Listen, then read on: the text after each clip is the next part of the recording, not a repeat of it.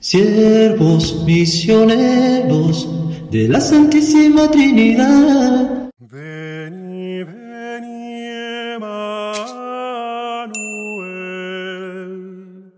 captivum solve Israel.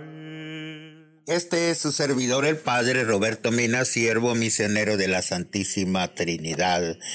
Pues eh, ya nos encontramos en este martes de la segunda semana de Adviento y le saluda su servidor, el Padre Roberto Mena, siervo misionero de la Santísima Trinidad, desde la parroquia Nuestra Señora la Victoria en Compton, California.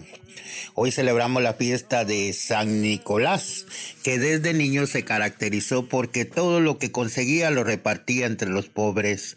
Uno de sus tíos era obispo y fue este quien lo consagró como sacerdote, pero al quedar huérfano el santo repartió todas sus riquezas entre los pobres e ingresó a un monasterio. El santo murió el día 6 de diciembre del año 345. En Oriente lo llaman Nicolás de Mira por la ciudad donde fue obispo, pero en Occidente se le denomina Nicolás de Bari.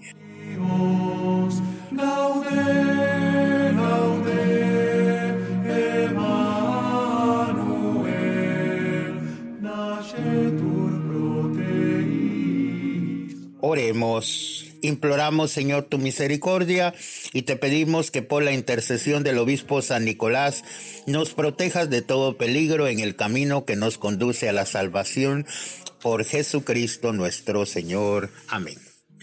Ahora leemos el Evangelio tomado de San Mateo en capítulo 18, versos del 12 al 14. En aquel tiempo Jesús dijo a sus discípulos, ¿qué les parece si un hombre tiene cien ovejas y se le pierde una? ¿Acaso no deja las 99 en los montes y se va a buscar a la que se le perdió? Y si llega a encontrarla, les aseguro que se alegrará más por ella que por las 99 que no se le perdieron. De igual modo, el Padre Celestial no quiere que se pierda uno solo de estos pequeños palabra del Señor.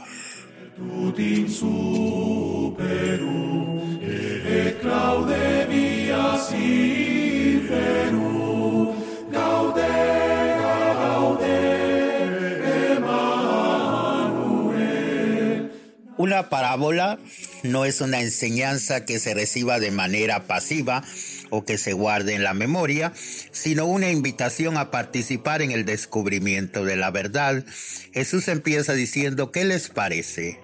Una parábola es una pregunta con una respuesta no definida.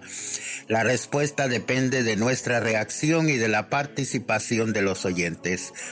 Tratemos de buscar la respuesta a esta parábola de la oveja perdida. Jesús cuenta una historia muy breve y muy sencilla. Un pastor tiene 100 ovejas, pierde una, deja las otras 99 y va en busca de la oveja perdida. Y Jesús pregunta, ¿qué les parece? Es decir, ¿ustedes harían lo mismo?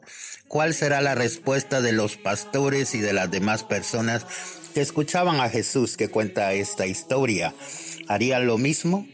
¿Cuál es mi respuesta a la pregunta de Jesús? Pensémoslo bien antes de contestar. Si tú tuvieras 100 ovejas y pierdes una de ellas, ¿qué harías? No hay que olvidar que los montes son lugares de difícil acceso, con enormes profundidades, habitados por animales peligrosos y donde se esconden los ladrones. Y no puedes olvidar que has perdido una oveja, una sola, por consiguiente todavía tienes 99 ovejas has perdido poco. ¿Abandonarías a las demás por el monte? Quizás solamente una persona con poco sentido común haría lo que hace el pastor de la parábola de Jesús. Piénsalo. Los pastores que escucharon la historia de Jesús habrían pensado y comentado, solamente un pastor sin fundamento actúa de ese modo. Seguramente le habrán preguntado, Jesús, discúlpame, pero ¿de qué pastor estás hablando? Hacer lo que hizo es pura locura. Jesús contesta, este pastor es Dios, nuestro Padre, y la oveja perdida eres tú. Dicho con otras palabras, aquel que actúa así es Dios movido por su gran amor hacia los pequeños, los pecadores, los pobres, los excluidos. Solamente un amor así de grande es capaz de hacer una locura de este tipo, porque la misericordia con que Dios nos ama supera la prudencia y el sentido común. El amor de Dios hace locuras, gracias a Dios. Si así no fuera, estaríamos perdidos. El hermano a quien despreciamos es amado por el Padre, está en sus pensamientos y cuidados. El Padre ama a todos sus hijos, incluyendo a aquellos que están marginados por la sociedad o que nadie quiere. Por eso este Evangelio es muy importante, porque Jesús revela que tenemos un Dios que tiene más alegría por la oveja que se le ha perdido que por las 99 no descarriadas.